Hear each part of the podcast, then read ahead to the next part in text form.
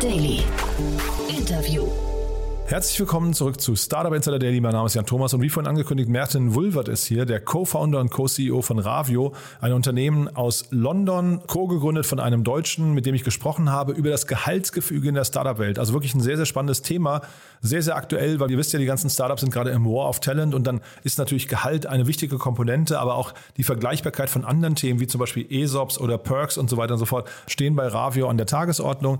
Wir haben also ein sehr, sehr breites Gespräch geführt, unter anderem über eine Finanzierungsrunde in Höhe von 10 Millionen Dollar von North Zone, Cherry Ventures und Spark Capital. Ja, also dementsprechend sehr, sehr viel Stoff für ein wirklich cooles Gespräch. Geht sofort los. Noch kurz der Hinweis auf das Gespräch vorhin. Vorhin um 13 Uhr war bei uns zu Gast Bram Werwer. Er ist der Head of Sales Germany von Instabox, ein Unternehmen aus Schweden, ein Unicorn, das gerade eine 190 Millionen Dollar Runde abgeschlossen hat, jetzt gerade nach Deutschland kommt und eine, ja, ich würde mal sagen, eine kundenzentrierte DHL, FedEx oder UPS Alternative sein möchte.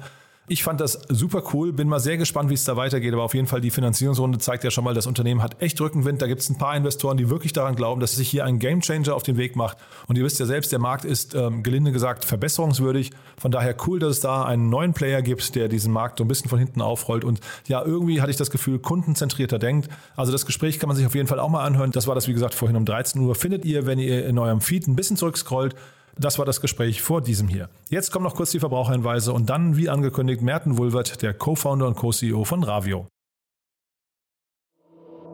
Startup Insider Daily. Interview. Sehr schön, ich bin verbunden mit Merten Wulfert, Co-Founder und Co-CEO von Ravio. Hallo Merten. Hi Jan. Sehr, sehr spannend, was ihr macht, muss ich sagen. Und erstmal Glückwunsch zur Finanzierungsrunde. Ganz herzlichen Dank. Ja, äh, klingt, klingt spannend und klingt, ich, ich glaube, es ist ein Thema, was zumindest in Europa gerade ziemlich einen Rückenwind hat, ne? Ich glaube, das hat überall auf der Welt ziemlich einen Rückenwind. Jedenfalls, okay.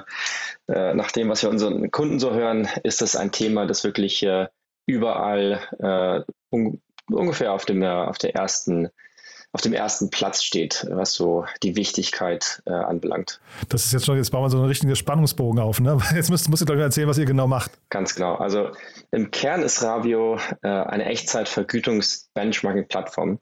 Das klingt auf Deutsch ein bisschen holprig. Ähm, und ich muss vielleicht an dieser Stelle ein bisschen um Vergebung bitten, äh, falls ich äh, sehr schnell ins Denglische abrutsche, denn ich lebe schon seit vielen Jahren nicht mehr in Deutschland äh, und äh, arbeite ausschließlich in Englisch. Mhm. Äh, deswegen äh, ist nicht mehr alles so ganz flüssig, wie es wahrscheinlich sein sollte. Ich Aber ja, um zurückzugehen. Um zurückzugehen auf, äh, auf Ravia. Also wir machen äh, Vergütungsbenchmarking oder Gehaltsbenchmarking ähm, spezifisch für Technologieunternehmen.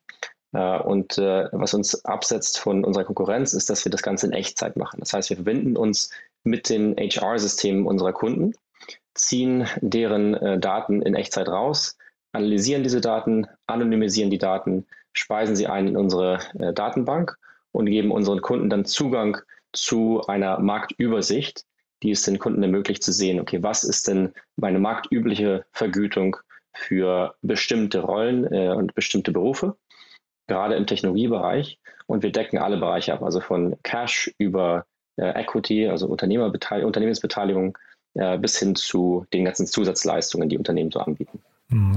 Jetzt seid ihr natürlich noch sehr früh und hat, wahrscheinlich gibt es noch nicht viele Insights, die du teilen kannst, aber ich kann mir so, so vorstellen, dass nach vorne raus ja da sehr, sehr viele spannende Datenpunkte entstehen und zwar sowohl für die Unternehmen als auch wahrscheinlich dann, wenn das mal irgendwie so durchsickert, auch für die Mitarbeiter, ne? Ganz genau. Und äh, das ist auch so ein bisschen unsere Mission. Wir wollen einfach mehr Transparenz schaffen in diesem Bereich. Äh, wir fokussieren uns auf Unternehmen, äh, denn äh, da besteht, glaube ich, der größte Bedarf. Es gibt für Mitarbeiter schon relativ viele Portale online, äh, die kostenlos verfügbar sind, äh, wo Informationen äh, abrufbar sind. Aber auf Unternehmensseite äh, gibt es sehr wenige verlässliche Daten. und wir glauben eben sehr fest daran, dass wenn wir den Unternehmen helfen, wenn wir unsere Arbeit gut machen, dass dann dadurch mehr Transparenz für die Mitarbeiter entsteht. Hm. Ja, Transparenz ist das eine, aber äh, ich versuche mir gerade so die Effekte, also äh, Transparenz kann ich total nachvollziehen, aber was sind so die Effekte, die dann aus dieser Transparenz äh, heraus entstehen könnten? Ich glaube, zum einen ähm, hat man immer wieder dieses Thema der Fairness innerhalb des Unternehmens. Und das habe ich selbst gesehen. Es ist leider immer noch so, äh, dass diejenigen Mitarbeiter, die oft am aggressivsten verhandeln oder überhaupt verhandeln, einfach die höchsten Gehälter bekommen. Und äh, das ist, glaube ich, aus Mitarbeitersicht jetzt nicht unbedingt fair. Ne? Also gerade wenn zwei Leute einen sehr vergleichbaren Job machen und äh, vergleichbare Verantwortung tragen, dann äh, klingt es nicht unbedingt fair, wenn die Vergütung grundlegend verschieden ist. Und damit sollte Ravio helfen können, denn äh, wenn wir zumindest im Unternehmen sagen, pass mal auf, das hier ist eine marktübliche Vergütung für diesen Job spezifisch, dann hat das Unternehmen weniger Argumente, um zu sagen, naja, aber dieser Person geben wir jetzt mal deutlich mehr als dieser anderen Person. Und äh, das Zweite, was wir machen, ist, ähm, durch unser Tool, unsere Software, ähm, ermöglichen wir es Unternehmen, äh, diese Insights mit ihren Mitarbeitern wiederum zu teilen. Das heißt, äh, langfristig wollen wir dahin gehen, dass wir nicht nur die Daten bereitstellen, sondern dass wir auch Tools bauen für Unternehmen, mit denen sie intern mehr Transparenz schaffen können. Und das haben wir von Unternehmen gehört, ist wohl sehr nachgefragt. Ähm, also sowohl auf Unternehmensseite als auch von der Mitarbeiterseite. Hm. Also ich meine, wir leben ja jetzt gerade in der Zeit, wo ähm, ich glaube, so die Macht sich so ein bisschen verschoben hat von den äh, Arbeitgebern hin zu den Arbeitnehmern. Ne? Ich glaube, das ist so, da seid ihr wahrscheinlich eben so Teil dieser Beweisführung oder dieser, dieses, dieses Shifts gerade, ne?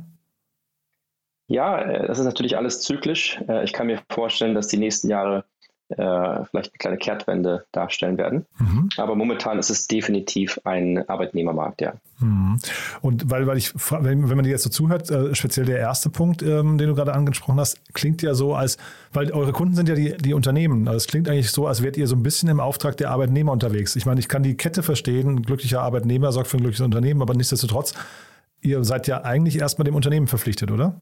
Sind wir definitiv, denn da kommen die ganzen Daten her. Ja, das ist also ganz klar unsere Zielgruppe und unser Hauptkunde. Aber ich glaube, das Ganze ist sehr zyklisch. Und äh, wie gesagt, wenn wir unsere Arbeit gut machen und den Unternehmen helfen, mhm. dann äh, wird es wahrscheinlich nur positive Effekte haben auf die Mitarbeiter. Und jetzt so, wenn wir mal über eure Produktvision nach vorne raus sprechen, also wahrscheinlich gibt es dann irgendwelche Benchmarkings, ne? dann gibt es wahrscheinlich irgendwie, ähm, ich weiß nicht, gute Vergleichbarkeiten zwischen verschiedenen Standorten möglicherweise auch. Ne? Also ich, wahrscheinlich ist ja für euch das Thema Remote. Du hast jetzt gerade gesagt, ihr wollt Jobs innerhalb von einem Unternehmen vergleichen, aber wahrscheinlich sind auch Jobs an verschiedenen Standorten ja auch nicht immer gleich vergütet. Ne? Ganz genau, das ist ein spannendes Thema äh, und äh, das sehen wir jetzt schon in unseren Daten. Äh, es gibt also eine ziemliche, ich würde mal sagen, eine unterschiedliche Philosophie, was die Vergütung für Remote-Mitarbeiter anbelangt. Einige Unternehmen, äh, die passen sich an das lokale Gehaltsniveau an. Äh, andere Unternehmen zahlen quasi die Gehälter, die sie in ihrem Heimatstandort auch zahlen würden. Das sind, äh, das ist eher die Ausnahme, würde ich sagen, aber ich kann mir vorstellen, dass das den Markt in Zukunft beeinflussen wird, weil die Anzahl der Remote-Mitarbeiter schon deutlich steigt. Mhm. Und die Parameter, auf die ihr guckt, du hast jetzt gerade gesagt, es gibt zwei, also jetzt mal an, dem Beispiel von dir, es gibt zwei Personen im Unternehmen, die den gleichen Job machen und der eine verhandelt einfach aggressiver und ist deswegen, wird deswegen besser bezahlt. Ist das der einzige Punkt, auf den ihr, äh, oder vielleicht kannst du sowieso mal erklären, wie, kann, wie könnt ihr überhaupt sowas sehen? Also, da, weil der, der Job wird ja möglicherweise nicht gleich gut gemacht. Sie haben ja möglicherweise äh, auf dem Papier nur die gleichen Aufgabenbereiche, oder? Das stimmt, ja. Und äh, da muss ich, muss ich sagen, also die, die Daten, die wir derzeit haben, sind gut, aber sind noch nicht, äh, gehen noch nicht tief genug, um uns definitive Antworten auf die Frage zu geben, weshalb entsteht überhaupt so eine Gehaltsschere. Mhm. Äh, das wissen aber die Unternehmen meistens. Was wir machen, ist, wir zeigen den Unternehmen diese Gehaltsschere auf. Mhm. Und wir zeigen den Unternehmen, so sieht die Marktvergütung aus und sie sieht die Verteilung dieser Daten und die, die Verteilung der Gehaltsdaten am Markt aus. Das ist also das, auf was wir uns momentan konzentrieren. Und du hast ja vorhin gesagt, äh, um dann auch in, nach innen äh, eine Transparenz zu schaffen. Ich glaube, das wird ja immer wieder diskutiert. Ne? Es gibt Unternehmen, die legen sämtliche Gehaltsdaten im Unternehmen offen. Jeder Mitarbeiter weiß, was der andere verdient. Ähm, und äh, dann gibt es andere, die machen daraus quasi eine, eine Wissenschaft und versuchen das möglichst zu verheimlichen oder nicht transparent zu gestalten. Kennst du dich da aus? Äh, Gibt es da schon sag mal, Studien, die belegen, keine Ahnung, die und die, unter, die und die Vorgehensweise sorgt für ein glücklicheres oder nachhaltigeres oder langfristigere Bindung von Mitarbeitern? Oder ist das jetzt noch eine, eher eine Hoffnung, in der du dich da bewegst? Studien habe ich noch keine gesehen. Äh, was ich allerdings sehe, ist ein Trend. Es gibt immer mehr Unternehmen, die sagen, wir veröffentlichen unser, äh, im Prinzip unser Framework. Das heißt, sie sagen nicht, okay, wir legen das gesamte Gehalt äh, jede, jedes einzelne Mitarbeiters offen. Das ist äh, relativ extrem und äh, nach meiner Einschätzung immer noch ziemlich selten.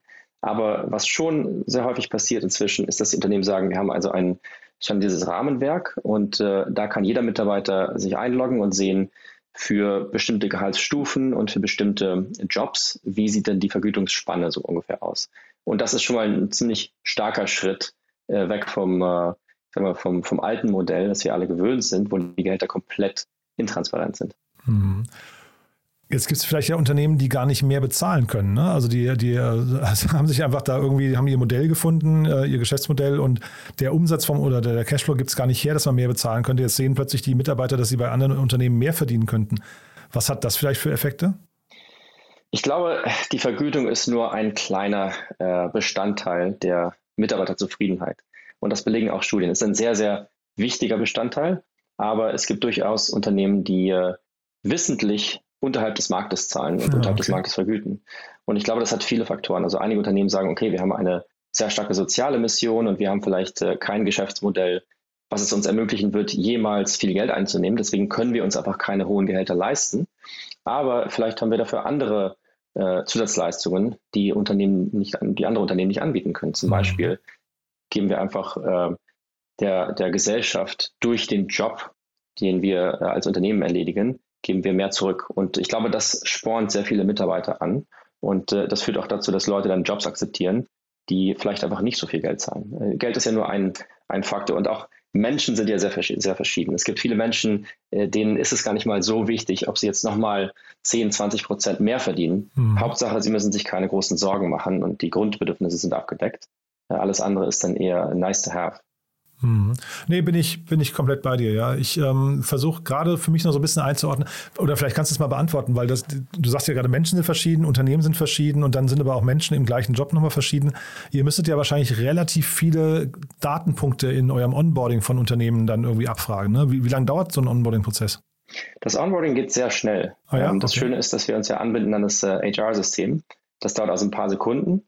Äh, dann haben wir einen manuellen Upload. Das ist äh, eine Excel-Tabelle mit äh, der Mitarbeiterbeteiligung. Die meisten europäischen Unternehmen benutzen noch keine CapTable-Software. Ansonsten hätten wir uns da schon längst angeschlossen. Mhm. Was dann im Hintergrund passiert ist, wir haben ein Team, das sich intern diese Daten anschaut und auswertet, mithilfe von Algorithmen.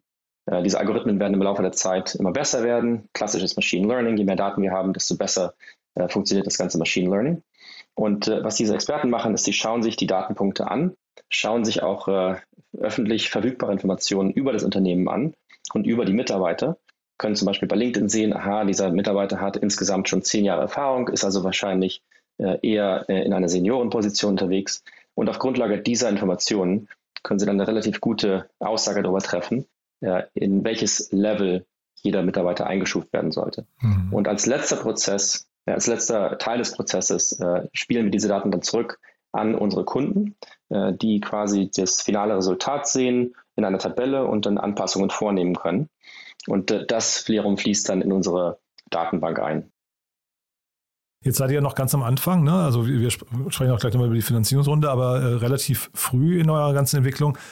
Kannst du schon antizipieren, wie euer Sales-Prozess läuft? Also ich äh, zum einen vielleicht, wie ihr überhaupt vom Geschäftsmodell her vorgehen wollt, weil der ROI hier ist ja wahrscheinlich relativ schwer zu greifen, ne? oder kann man, kann man den gut vermitteln?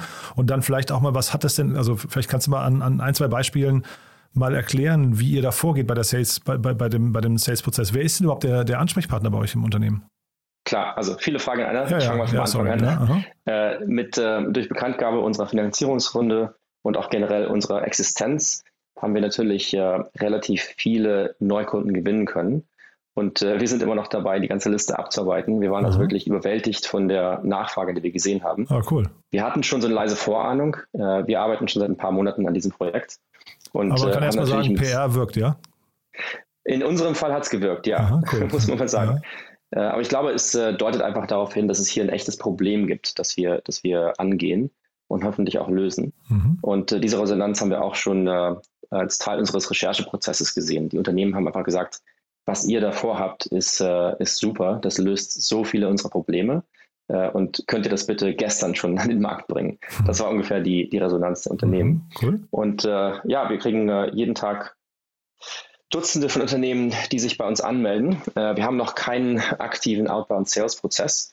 Ähm, wir sind äh, noch bei ungefähr zehn Leuten intern. Das heißt, äh, als Gründungsteam machen wir das meiste selbst. Ich bin also einen Großteil des Tages momentan auf äh, Kundencalls, was sehr interessant ist, denn äh, diese Calls sind natürlich immer ähm, aus zweierlei Sicht interessant. Einerseits wollen wir natürlich neue Kunden schnell auf die Plattform bringen, aber andererseits lernen wir mit jedem Gespräch nochmal was Neues dazu. Und da wir noch so früh sind, haben wir auch die Möglichkeit, unser Produkt schnell anzupassen. Und ähm, da kommen schon ein paar interessante Informationen drüber. Aber ja, um deine Frage zu beantworten, es gibt noch kein äh, internes großes Sales-Team, äh, das jetzt diesen Prozess äh, also sehr strukturiert angeht. Äh, wir haben auch sehr, sehr viel Hilfe durch unsere VCs bekommen. Äh, Northzone, Cherry, Spark, die sind alle sehr stark und äh, sind wirklich aktiv involviert. Und das war genau ähm, die, die Formel, die wir uns gewünscht haben. Wir haben sehr viel Recherche betrieben, bevor wir äh, uns auf diese Partnerschaft mit diesen drei VCs eingelassen haben. Und äh, das kam sehr stark rüber in den ganzen Feedbackgesprächen, die wir mit anderen Unternehmern geführt haben, dass diese drei Fonds äh, spezifisch sehr, sehr hilfreich sind und sich wirklich ins Zeug legen für ihre Unternehmen. Und äh, das sehen wir jeden Tag. Aber vielleicht nochmal, äh, um auf deine äh, Frage einzugehen, wie wir überhaupt Geld verdienen. Mhm.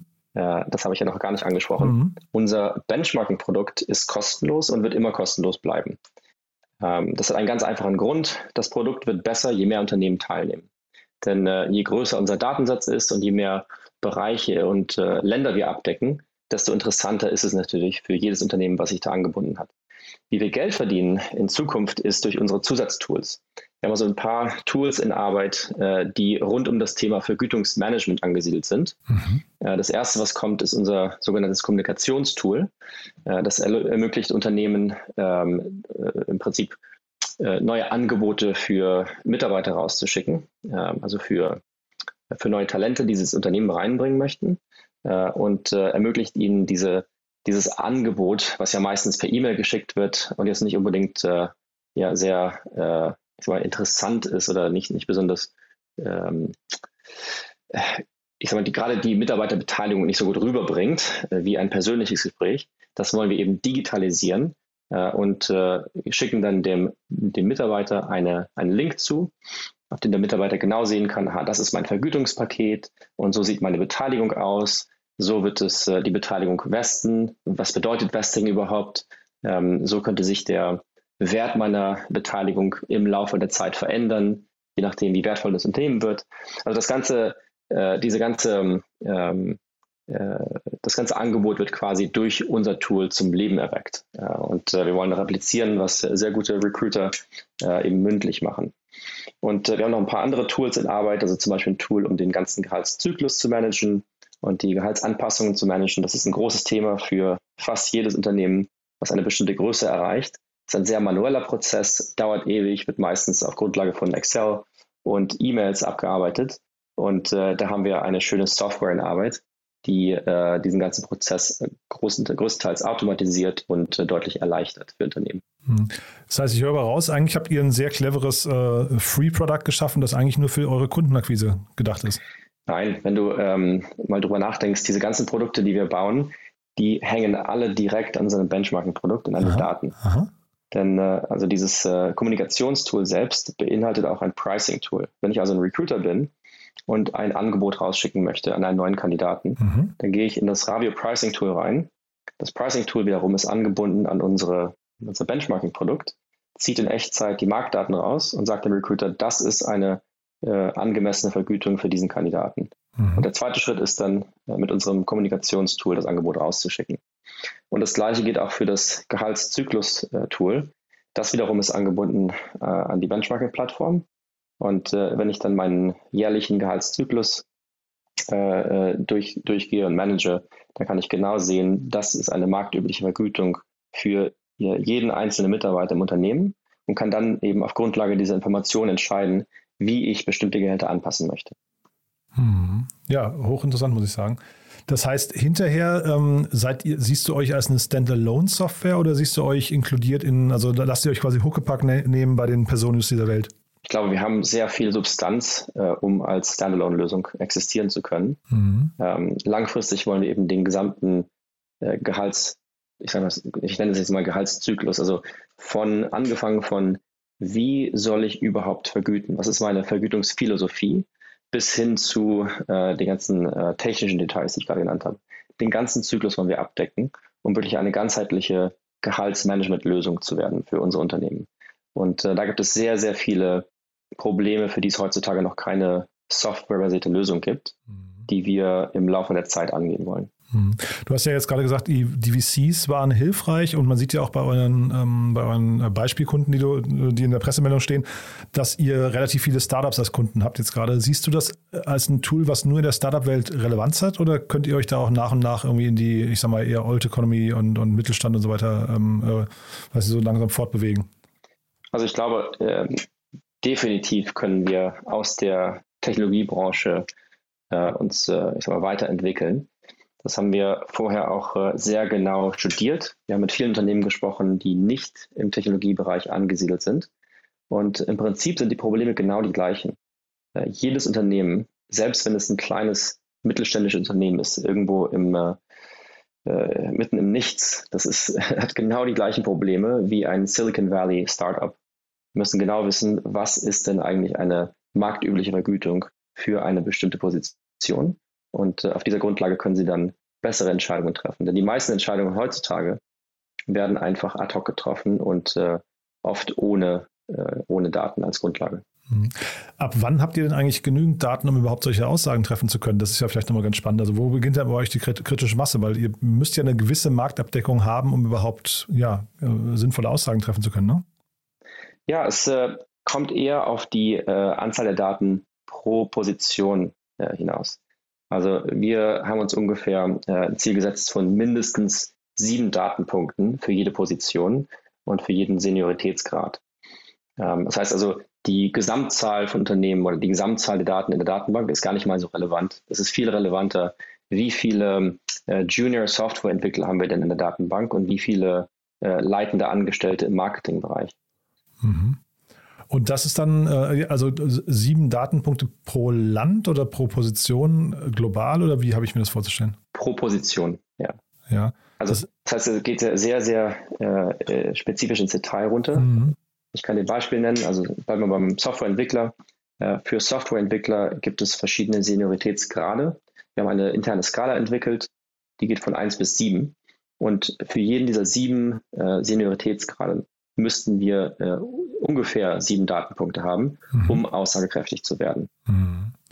Nee, sehr, sehr spannend. Also ich äh, bin zum Beispiel ein großer Freund von so Tools wie SimilarWeb oder sowas. Bin da wieder, immer wieder beeindruckt, wie viele Datenpunkte die haben. Deswegen frage ich gerade, ob das, also wie, wie breit ihr euch dahinter sehen könnt, weil ihr könntet ja irgendwann den Spieß rumdrehen, ihr könntet ja auf Unternehmen zugehen und sagen, hey, wir wissen eigentlich, dass die Leute, die du im Team hast, äh, wenn du die irgendwie äh, global anders aufstellen würdest, könntest du, ich weiß nicht, jedes Jahr Hunderttausende von Euro sparen. Ja, auf jeden Fall. Aber ich wollte nochmal zurückgehen auf deinen Punkt äh, äh, Technologieunternehmen oder Startups ja. und äh, Old School Economy. Mhm. Da muss man sich einfach nur mal die Zahlen anschauen. Es gibt in Europa etwa 10.000 Startups, die von äh, VCs finanziert werden, mhm. äh, aber fast 14 Millionen Old School Unternehmen. Mhm. Das heißt also, da kann man mal sehen, der, der Markt, die Marktgröße ist riesig außerhalb der Startup-Szene. Wir mhm. glauben, dass die Startup-Szene äh, an sich einen interessanten Markt darstellt, auch einen lukrativen Markt. Aber äh, die Unternehmen, die außerhalb dieses Marktes angesiedelt sind, haben die gleichen Probleme und äh, langfristig, glaube ich, äh, wird da ein sehr großer Fokus drauf liegen. Hm. Ich kenne mich jetzt zu wenig aus im ganzen Freemium-Bereich. Ähm, ich äh, habe jetzt so ganz dunkel in Erinnerung, dass die Adaption von einem äh, bei so Standard-Apps und so weiter, ähm, dass die Adaption meistens so irgendwie bei wenigen Prozent nur liegt. Ne? Du hast 100 Installs und dann so wenige Prozent äh, gehen in eine Paid-Version. Mit was rechnet ihr da? Weil, also sag mal, du, bei euch ist es ja jetzt quasi nicht Freemium und ihr geht im gleichen Produkt in die Premium-Version, sondern ihr habt ja dann quasi Zusatztools. Kannst du das, habt ihr da so, so, also muss das zweistellig werden, damit ihr erfolgreich seid? Wahrscheinlich schon, ne? Äh, es kommt darauf an, wie du äh, Erfolg definierst. Also wir haben uns okay. auf, jeden Fall ein sehr ambitioniertes Ziel gesetzt. Ähm, aber als wir unsere Marktrecherche betrieben haben, äh, kam sehr deutlich heraus, dass diese Premium-Tools, die wir bauen, mhm. äh, einfach einen riesen Anklang finden werden. Von daher machen wir uns da keine großen Sorgen, dass es da eine ziemlich hohe Konvertierungsrate gibt. Also du siehst ja meinen ganzen Fragen, mich interessiert das Thema hochgradig. Ich finde das super spannend, weil es halt mal wieder was, äh, wir, ein Datenthema ist, wo, wo spannende Daten aggregiert werden, die möglicherweise hinterher auch den Markt wirklich transparent machen. Lass uns mal ganz, ganz kurz zur Runde sprechen. Ja, ähm, das ist ja auch spannend. Also eine Seed-Runde mit 10 Millionen Dollar ist ja jetzt auch nicht alltäglich. Ähm, da habt ihr schon auch da, zumindest habt ihr gut vermittelt, was ihr machen möchtet, ne? Äh, ich gehe davon aus, ansonsten hätten wir das Geld nicht einsammeln können. Ja. Aber ich glaube, das geht wieder zurück auf diesen äh, äh, Punkt, den ich eingangs gemacht habe. Ich glaube, es ist einfach ein sehr, sehr großes Problem, was äh, existiert und ein Problem, was eben äh, ganz oben auf der Agenda der meisten Unternehmen steht. Und das wissen auch die Investoren. Und was wir gut, gut fanden, ist, ähm, als wir mit Investoren gesprochen haben, die kannten sich also wirklich bestens aus in dem Bereich, hatten sehr viel proaktiv recherchiert und äh, haben uns auch den einen oder anderen Insight vermittelt, den wir vorher nicht hatten. Und deswegen haben wir uns für, die, für diese drei Investoren entschieden. Gibt es eine witzige Story. Wir wollten eigentlich gar kein Geld einsammeln Aha. vor unserem Launch. Unser Ziel war es, ähm, das Tool selbst zu bauen, selbst zu finanzieren, also klassisches Bootstrapping, an den Markt zu gehen und erst später die Finanzierungsrunde einsammeln. Gerade weil es eben so viel Zeit in Anspruch nimmt, äh, mit Investoren zu sprechen und äh, einmal diesen ganzen Rummel durchzumachen. Das ist also für jeden Unternehmer, der es schon mal gemacht hat, äh, es ist ein Vollzeitjob, und äh, da wir so ein kleines Team sind, haben wir gesagt, äh, wir wollen uns noch nicht äh, mit diesem Thema auseinandersetzen, wollen erstmal das Produkt bauen und uns ganz fokussieren. Haben dann aber äh, sehr spontan Termsheets erhalten äh, und äh, ja, haben im Prinzip opportunistisch gesagt, ja, wir haben super Investoren, die mit uns zusammenarbeiten möchten, die sich bestens auskennen. Und wir finden, dass diese Investoren nicht nur Geldgeber sind, sondern richtige Partner und haben deswegen gesagt, es macht Sinn, diese Finanzierungsrunde jetzt früher abzuschließen. Mhm. Und ich glaube, um die Höhe anzusprechen, ähm, hat es wahrscheinlich zwei Gründe. Einmal ist es äh, das Thema äh, und das, die, die äh, Wichtigkeit dieses Problems, das wir lösen. Und zum anderen ist es wahrscheinlich auch ähm, die Tatsache, dass äh, mein Mitgründer Roy und ich ähm, sehr viel Erfahrung daran haben, Unternehmen zu skalieren. Wir haben das beide bei Deliveroo gemacht, äh, wo wir das internationale Geschäft aufgebaut haben und äh, Roy war vorher bei Groupon, hat da was sehr Ähnliches gemacht. Und ich glaube, dass diese Erfahrung im schnellen Skalieren äh, einfach sehr hilfreich sein wird für unser Unternehmen hier mit Ravio. Und das haben auch die Investoren gesehen. Mhm. Ich wollte es auch jetzt zum Schluss mal ansprechen. Deliveroo habe ich gesehen und äh, wenn du sagst Groupon, ist ja, das sind ja jetzt beides keine Unternehmen, die zwangsläufig darauf schließen lassen, was ihr heute macht. Ne? Also wie war denn da nochmal der, der, der Prozess? Vielleicht kannst du das nochmal kurz erzählen. wann kam denn bei euch so dieser äh, Heureka-Moment, wo du gesagt hast, boah, wir müssen hier äh, Benchmarking für Gehälter machen? Ja, das kann ich gerne ein bisschen äh, erläutern. Ähm, mein Job bei Deliveroo war eingangs für die internationale Expansion zu sorgen. Also ich bin 2015 äh, eingestiegen, als das Unternehmen etwa 30 Mitarbeiter hatte. Und der Gründer Will äh, hat mich reingeholt, um die Strategie zu entwickeln und dann auch diese Strategie in die Tat umzusetzen, äh, außerhalb der, der UK. Und äh, ich habe innerhalb der ersten, ich glaube, zehn Monate ähm, elf Länder gelauncht. Es ging also ziemlich schnell. Und das Unternehmen ist innerhalb von zwölf Monaten auf 1000 Mitarbeiter gewachsen. Das Problem ist, äh, dass wir sehr schnell skaliert sind, ohne die richtige Infrastruktur äh, in unserem Hauptquartier zu schaffen. Das heißt, wir hatten kein klassisches äh, Personalteam. Wir hatten äh, zwei Leute, die äh, sehr, sehr motiviert waren, auch sehr gut waren, aber eben nicht besonders erfahren waren, hatten aber plötzlich 1000 Mitarbeiter in zwölf Ländern. Hm. Und das hat gerade was äh, Vergütung anbelangt, alle möglichen Probleme mit sich gezogen. Äh, zum Beispiel hatten wir ähm, keinerlei Standardisierung, was, äh, was Jobtitel anbelangt. Wir hatten keinerlei Standardisierung bei Gehältern. Äh, selbst die Mitarbeiterbeteiligung war ein ziemliches Chaos. Und irgendwann haben wir gesagt, das, das muss enden. Wir müssen hier äh, Ordnung reinbringen. Und äh, da ich für vieles äh, für dieses Chaos verantwortlich war, für einen Großteil des Chaos, habe ich dann äh, eben gesagt, okay, ich, ich leite dieses Projekt, äh, ich äh, sorge dafür, dass wir ein vernünftiges Gehaltsbenchmarking durchführen, ich führe das Konzept von Job-Levels ein und äh, standardisiere alles einmal. Und ich dachte, das wäre ein relativ einfaches Projekt, wird ein paar Wochen dauern und dann wird das schon alles gut sein. Und ja, das war wahrscheinlich eines der kompliziertesten Projekte, die ich bisher habe leiten müssen. Und äh, da habe ich dann also aus erster Hand erfahren, wie kompliziert es ist, äh, informierte Entscheidungen zu treffen und gute Daten zu finden. Wir haben mit äh, Oldschool-Playern zusammengearbeitet, äh, die äh, diese großen Gehaltsstudien durchführen, die größtenteils von riesigen FMCG-Unternehmen kommen und einfach nicht aussagekräftig sind für Technologieunternehmen. Die Daten sind komplett veraltet und es ist sehr, sehr komplex. Die Daten, die man bekommt, das ist ein riesiges Excel-Spreadsheet, äh, mit allen möglichen komplizierten Titeln und Konzepten und diese Daten mit dem eigenen Unternehmen zu verknüpfen. Und äh, das machen wir eben äh, in unserer Plattform alles ganz, ganz leicht für unsere Kunden, äh, so man keinerlei Vorerfahrung benötigt und kein spezifisches Training. Man kann einfach direkt einsteigen und informierte Entscheidungen treffen. Cool. Also ja, äh, schließt sich einem sofort, Merten, muss ich sagen. Ähm, dann bin ich mal gespannt, wie es weitergeht. Ähm, lass uns mal in Kontakt bleiben. Wenn es bei euch große Neuigkeiten gibt, würde ich sagen, machen wir ein Update, ja? Klingt gut. Danke, Jan. Super. Dann lieben Dank und ja, bis hierher erstmal und auf bald hoffentlich. Hat mich gefreut. Auf bald. Startup Insider Daily, der tägliche Nachrichtenpodcast der deutschen Startup-Szene.